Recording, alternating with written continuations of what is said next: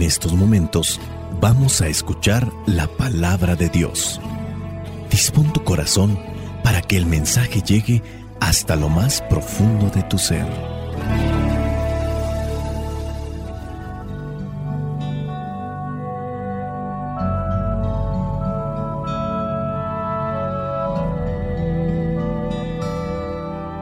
El Evangelio que la iglesia nos presenta para el día de hoy corresponde a Juan, capítulo 12, versículos del 1 al 11. Dice así, seis días antes de la Pascua, Jesús fue a Betania, donde vivía Lázaro, a quien él había resucitado.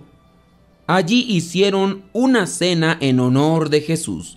Marta servía y Lázaro era uno de los que estaban a la mesa comiendo con él. María trajo unos 300 gramos de perfume de nardo puro, muy caro, y perfumó los pies de Jesús. Luego se los secó con sus cabellos y toda la casa se llenó del aroma del perfume. Entonces Judas Iscariote, que era aquel de los discípulos que iba a traicionar a Jesús, dijo, ¿por qué no se ha vendido este perfume por el equivalente al salario de 300 días para ayudar a los pobres? Pero Judas no dijo esto porque le importaran los pobres, sino porque era ladrón y como tenía a su cargo la bolsa del dinero, robaba de lo que le echaban en ella. Jesús le dijo, déjala, pues lo estaba guardando para el día de mi entierro. A los pobres siempre los tendrán entre ustedes, pero a mí no siempre me tendrán. Muchos de los judíos se enteraron de que Jesús estaba en Betania y fueron allá, no solo para ver a Jesús, sino también a Lázaro, a quien Jesús había resucitado. Entonces los jefes de los sacerdotes decidieron matar también a Lázaro, porque por causa suya Muchos judíos se estaban separando de ellos para creer en Jesús. Palabra de Dios, te alabamos Señor. Señor Jesucristo, nuestro divino Salvador. Gracias te damos por tu infinito amor te escuchamos en la palabra, te recibimos y adoramos en la Eucaristía, te servimos en los hermanos.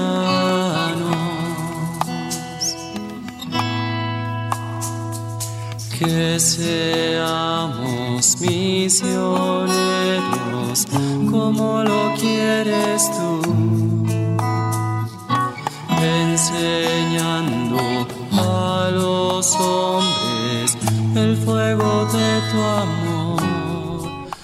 El pasaje que nos presenta el Evangelio del día de hoy nos da a conocer ese momento cuando la hermana de Lázaro, María, aquella mujer que en otro momento se había postrado a sus pies para escucharlo, ahora se postra a los pies de Jesús no para escucharlo, sino para enjugar sus pies con un perfume muy costoso y secarle sus pies también con sus cabellos. Seis días antes de la Pascua Jesús fue a Betania, ahí donde vivía Lázaro, ahí donde la que se encargaba de administrar era Marta. Ella en su papel se dedica a servir. Lázaro había estado muerto, Jesús lo había resucitado. Con la acción de María, la hermana de Lázaro, sabemos que cuando el corazón está agradecido, no mide acciones, no mide costos, no mide distancias, no mide el tiempo. Y ese punto es digno de considerar. ¿Qué tan agradecidos estamos nosotros con Dios por todo lo que nos ha dado, por todo lo que nos ha regalado. Muchas veces uno se puede quedar sorprendido con el movimiento de generosidad por parte de algunas personas. María sin duda estaba conmovida, agradecida por lo que había hecho con su hermano, pero también por lo que había hecho Jesús en sus vidas. Está utilizando aquel perfume de nardo puro, muy caro. Con ese baña los pies de Jesús y después con sus cabellos los secó. Toda la casa se llenó del aroma de ese perfume. La gratitud de María no solamente llenó la casa, alcanzó también a cubrir parte de la historia. Y es que los sentimientos también se perciben. Analicemos muy bien lo que hacemos y decimos todos los días de nuestra vida porque eso también se percibe. Pongamos el ejemplo, cuando llegas a una casa, los integrantes de aquella familia acaban de discutir. Se han dado un agarre por cuestiones de envidia.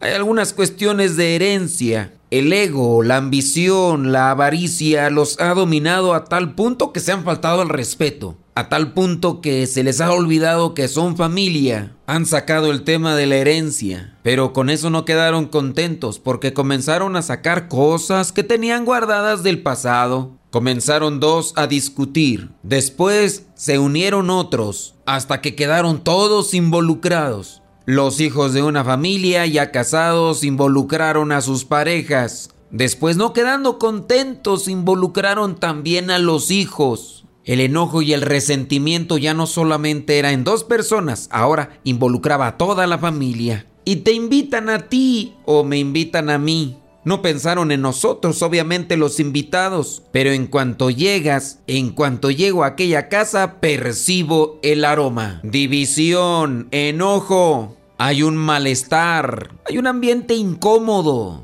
Algunos de los que están ahí te saludan, te hablan, pero percibes cómo entre ellos se quedan así mirando de reojo. Esa mirada de águila que comienza a escanear a cada una de las personas que están ahí involucradas con el problema que acaban de tener. Y aunque algunos de ellos hacen el esfuerzo para cubrir lo que acaba de acontecer, no se puede. Los sentimientos, alegría, enojo, frustración o miedo, sale por los ojos. Pero también hay sustancias químicas que salen del cuerpo y comienzan a llenar aquel lugar y comienzas a alimentarte de ello. Algunos llegan a decir que como en el caso de los animalitos, hablando de los perros, muchas veces los ladridos que estos lanzan cuando nosotros nos encontramos con ellos es porque detectan nuestro miedo, detecta nuestro temor y esa es una manera de defenderse. No es tanto que sean agresivos, más bien son mecanismos también de defensa, porque el miedo lo hemos transpirado, lo hemos transmitido. Pero cambiémosle de tono. Y si en vez de enojo, si en vez de resentimiento es alegría, si en vez de envidia es misericordia, es entusiasmo, es optimismo, es esperanza, es regocijo, también se percibe. Llegas a la misma casa con un contexto totalmente diferente. Hay amor, hay cercanía, hay esperanza, hay paz, hay amor. Y la casa ha quedado impregnada de todo ello. Llegas y lo percibes. Lo percibes y lo disfrutas. Que el lugar donde tú te encuentres puedas derramar esa misericordia que Dios te da hagas un esfuerzo para que en tono de agradecimiento domine más el amor y la paz. En esta casa de Betania había un avaricioso, había un ambicioso, Judas. E incluso llegó a decir, ¿por qué no se ha vendido este perfume por el equivalente al salario de 300 días para ayudar a los pobres? Pero su actitud no contaminó a los demás pudo más la gratitud de aquella mujer que estaba enjugando los pies de Jesús. Pudo más la actitud de agradecimiento que tenían ellos, porque su corazón lo desbordaba. Y no solamente era una persona, eran varias. Pues aun cuando sean tan difíciles las cosas, en el ambiente donde tú te encuentres, laboral, en tu casa, en el ambiente parroquial, que cada día nos unamos más personas para ser de los que estamos agradecidos con el Señor, de los que queremos hacer un cambio en nuestras vidas, de los que queremos decirle gracias Señor por tanto amor, por tanta alegría, gracias por tu entrega. Quizá a nosotros no se nos pueda dar la experiencia que le dio a Marta y a María de resucitar algún familiar que ya haya muerto pero sí podemos decirle gracias Señor porque con tu presencia en mi vida se resucitó la esperanza del matrimonio que pareciera ser que ya estaba perdido. Se resucitó la esperanza de que aquel hijo volviera al buen camino después de que se involucró con aquellas personas que lo llevaron por los vicios, cuando se pensaba que ya no había solución, que ya él no iba a cambiar, porque se la pasaba renegando, acosando y echando en cara tantas cosas que hacíamos y tú, Señor, lo tocaste. Tú, Señor, lo cambiaste. Tú, Señor, lo convertiste y lo regresaste al buen camino. Esa muchacha también que andaba por ahí media loca, media destrampada. Tú, Señor, resucitaste mi esperanza que las cosas pueden ser mejores. ¿Cuántas cosas no nos ha resucitado el Señor en nuestras vidas? Aunque no personas, pero sí nos ha resucitado a la esperanza, a la alegría, al regocijo. El Señor sigue actuando en este pasaje del Evangelio de Juan ya no hará más milagros. El último milagro que hizo fue la resurrección de Lázaro, pero todavía sigue derramando amor. Acompañemos a Jesús en esta Semana Santa. Lázaro, Marta y María eran una familia, una familia que recibía a Jesús. Recibamos a Jesús en familia para que podamos fortalecernos, podamos llenarnos de su amor. Que el gran invitado siempre en nuestra familia sea Jesús, que Él ocupe el primer lugar, que si te llega algún visitante, algún familiar, conocido, no tengas temor de invitarlo para que vaya contigo a la parroquia, a la capilla, al templo y participe también de aquello que te sirve a ti, para ser generoso, para abrir tu casa de par en par a aquellos que la visitan. De Marta se distingue la atención, para servir siempre, de María la delicadeza para atender a Jesús y de Lázaro esa cercanía, que nosotros también así la proyectemos con los que se acercan a nosotros, teniendo en cuenta que cuando servimos a los demás, a Cristo estamos sirviendo. Analicemos nuestra actitud en la vida, analicemos nuestra actitud en esta Semana Santa. ¿Somos como ese Judas que le preocupa la generosidad, el desprendimiento y el sacrificio de los demás. Ese tipo de gente que incluso hasta lo que no come le hace daño. Personas que solamente están pensando en cómo hacerle pasar un mal rato a los demás, con corazones envenenados y podridos. Y lo que se desprende de ellos es un olor putrefacto. No nos dejemos contaminar, dejémonos más bien sanar y curar por el Señor que nos resucite como a Lázaro, a la vida nueva que solamente Él nos puede dar. A Lázaro lo estaban buscando matar. No podemos vivir aquí en este mundo para siempre, pero que las cosas que hagamos y digamos se queden en el corazón de las personas para siempre, porque eso es lo que cuenta en la eternidad. Cuánto amor le pusimos a las cosas que hicimos o dijimos. Soy el Padre Modesto Lule de los misioneros servidores de la palabra. La bendición de Dios Todopoderoso, Padre, Hijo y Espíritu Santo descienda sobre cada uno de ustedes y les acompañe siempre.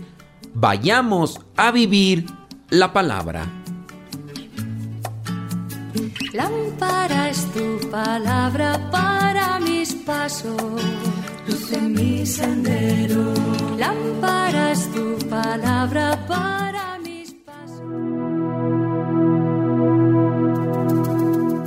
Era la primera vez que una mano humana golpeaba físicamente a Jesús. Antes, en el huerto, había sufrido empujones, pero no golpes así. Luego, había sido arrastrado por tirones de soga. Ahora era su propio rostro quien conocía la violencia humana. Jesús quedó digno, sereno. Miró, tal vez Anás, esperando que reprochara aquella acción indigna. Era bajo y cobarde golpear a un hombre maniatado. Era injusto tratar a un simple acusado como a un criminal convicto y confeso. Anás se sintió satisfecho de aquella villanía que le sacó de su gran apuro. Ya no tuvo que dar esa indicación. Ahora uno de sus siervos, seguía sus pasos. Por eso Jesús se volvió discretamente a quien le había golpeado y con una impresionante dignidad dijo mansamente, Si he hablado mal, dime en qué, y si he hablado bien, ¿por qué me pegas? Si antes se sintió humillado Anás, ahora era mucho más. ¿Quién era ese hombre que respondía mansamente con lógica y calma asombrosa?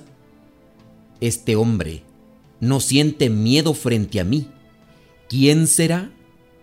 Y en verdad, sintió miedo Anás, ese extraño pavor supersticioso que domina a los ilustres la primera vez que se encontraban con alguien verdaderamente más grande que ellos.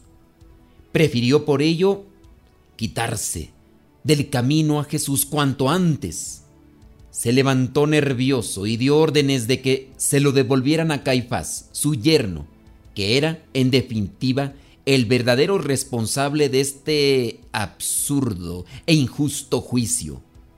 Anás pasará la historia como el prototipo del hombre que hace valer sus derechos de autoridad jubilada para humillar a los demás, darse importancia y como no pudo, recurrió a la violencia baja y propia de villanos. Y Jesús nos da ejemplo de mansedumbre ante quienes nos traten con despotismo, violencia e injusticia. Solo así seremos más grandes que quien se rebaja a tales procedimientos indignos. Pero vayamos ahora a Caifás.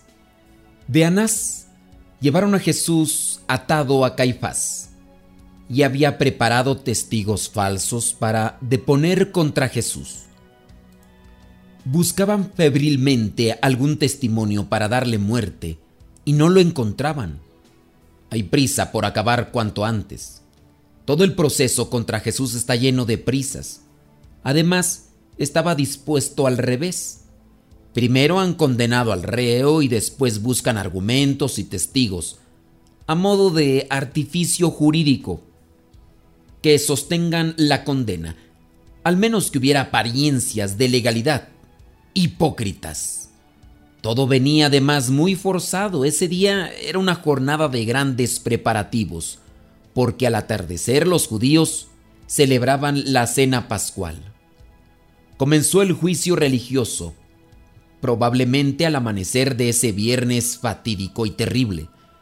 Muchos atestiguaban en falso contra él, pero ni siquiera eran concordes las renuncias, ni tenían peso. Uno sacó una frase sobre el templo que quizá podría convencer al tribunal, ya demasiado predispuesto a aceptar cualquier acusación, aunque fuera traída de los pelos. Este dijo, destruid este templo. Qué triste. Ese tribunal religioso que debería hacer justicia, salvar al justo, hace todo lo increíble para condenar a Jesús, al tres veces santo y justo. Qué grave pecado el de los sumos sacerdotes, pecado de asesinato, pecado de mentira, de calumnia, de falso testimonio, pecado de injusticia, de envidia, de rabia, de burla, de falta de caridad, de blasfemia. Toda la furia del infierno desatada en este tribunal religioso, donde supuestamente se debería defender a Dios y sus derechos. Dios pisoteado, calumniado, atropellado, injuriado, triste, sí, triste realidad actualizada en muchos jurados del mundo. Pero así fue. ¿Quién le defendía? El juicio no avanzaba, pues no encontraban un verdadero acuerdo entre los testigos. Y eso, que habían pasado varios, de hecho comprados. Y ni aún así. Y Jesús callaba. ¿Cómo va a hablar con estos impostores? con estos mentirosos, con estos hipócritas? No quiso desperdiciar el tesoro de sus palabras, pues caerían en saco roto, en corazón empedernido, en mente torcida. No quiso hablar, no quiso lanzar sus perlas a los cerdos, pues las pisotearán y las destruirán. Jesús callaba. El silencio de Jesús debió crear un clima entre algunos de los miembros del Sanedrín allí presentes, que se preguntaban, ¿seguro que este hombre es un malhechor, un alborotador, un pervertido? Miremos a Caifás, el sumo sacerdote, nervioso y preguntando a Jesús, ¿no respondes nada a lo que estos atestiguan contra ti? Jesús callaba Sangrado silencio de Jesús. Impresiona esta figura callada del Señor a lo largo de la pasión. Jesús no hablará nada ante Herodes y apenas lo hará ante Pilato. Mudo ante Barrabás, ante esos soldados excitados que le flagelan, se burlan de él. ¿Qué verdad tenía Isaías al profetizar? como manso cordero llevado al matadero, no abrió la boca. Jesús viene a redimirnos, no con palabras, palabras, palabras, sino con obras, hechos con amor y en silencio. Aprendamos de Jesús a callar, a no perder la paz y la serenidad. ¿Cuántas pequeñeces nos sacan de quicio? cuántos malos ratos que hubiéramos podido evitar con un poco más de paciencia y mortificación interior. Hagamos el propósito de no quejarnos y mejor de ofrecer las pequeñas humillaciones de la convivencia ordinaria. Así imitamos el silencio magistral de Jesús. Vayamos nuevamente al juicio. Al ver que Jesús no habla, ¿Qué hizo Caifás? Ya sabemos cómo era Caifás. Ante el milagro que hizo Jesús de Lázaro, que estaba muerto y lo volvió a la vida, se corrió la voz. Y fue Caifás el que dijo, Ustedes no saben nada, ni se dan cuenta de que es mejor para ustedes que muera un solo hombre por el pueblo, y no que toda la nación sea destruida. Ese era Caifás un hombre orgulloso, frontal, tajante, práctico, seguro de sí mismo. Un hombre más político que ético. Le interesaba la religión del interés, dispuesto a practicarla aunque tuviera que pasar por encima de la muerte, mientras le proporcionara una tajada, según sus conveniencias. Este era Caifás un juez que pronunció la sentencia mucho antes de que el juicio comenzara. Y ahora, arrogante, se levanta y le pregunta, ¿no oyes todas las cosas que dicen los testigos de ti? Le pregunta Jesús. Jesús callaba, su silencio echaba en cara todas las hartas de mentiras que dijeron. Caifás se puso nervioso no quiso quedar en ridículo. Y como no dio resultado el testimonio de los falsos testigos, se sale de la ley preguntando, si tú eres el Mesías, dínoslo de una vez. Ahora sí habló Jesús. Él es su propio testigo, testigo sereno, sin aspavientos, sin dramatizaciones. Jesús sigue dominando la situación. Le dice a Caifás, si les digo que sí, no me van a creer. Y si les hago preguntas, no me van a contestar. Jesús sabe que no es la verdad lo que Caifás busca. Jesús prosigue, el Hijo del Hombre estará sentado desde ahora a la diestra del poder de Dios.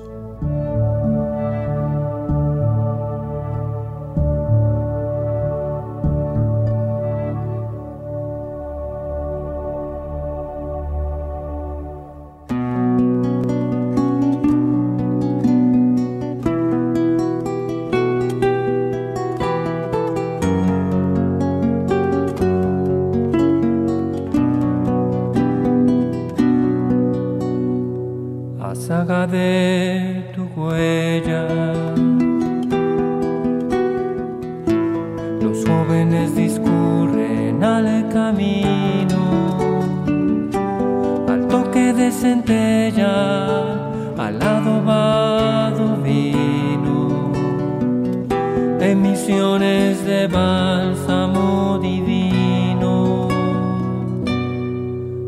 Dónde te escondiste, amado? Y me dejaste con gemido, como el siervo viste habiendo herido. Salí tras ti clamando y era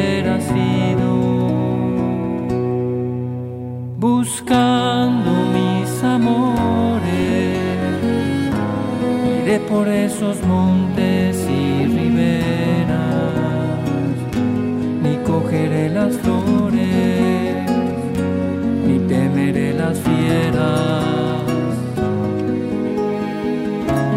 Y pasaré los fuertes y fronteras, o bosques y espesuras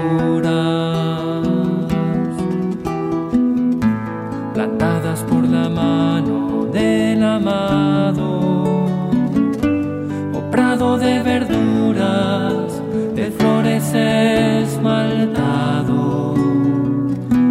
Decid si por vosotros ha pasado, apaga mis enojos pues que ninguno basta deshacerlos.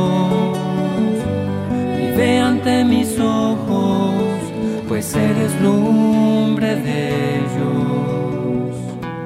Y solo para ti quiero tenerlos. Buscando mis amores, iré por esos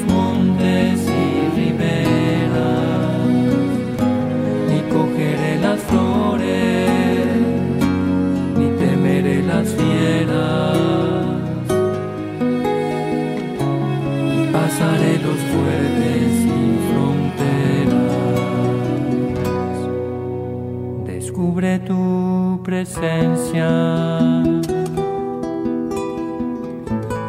Mátenme tu vista y hermosura. Mira que la dolencia de amor no se cura, sino con la presencia y la figura. La noche sosegada,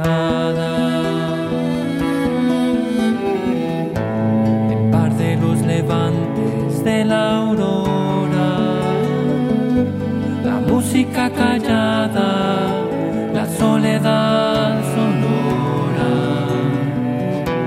la cena que recrea y enamora, buscando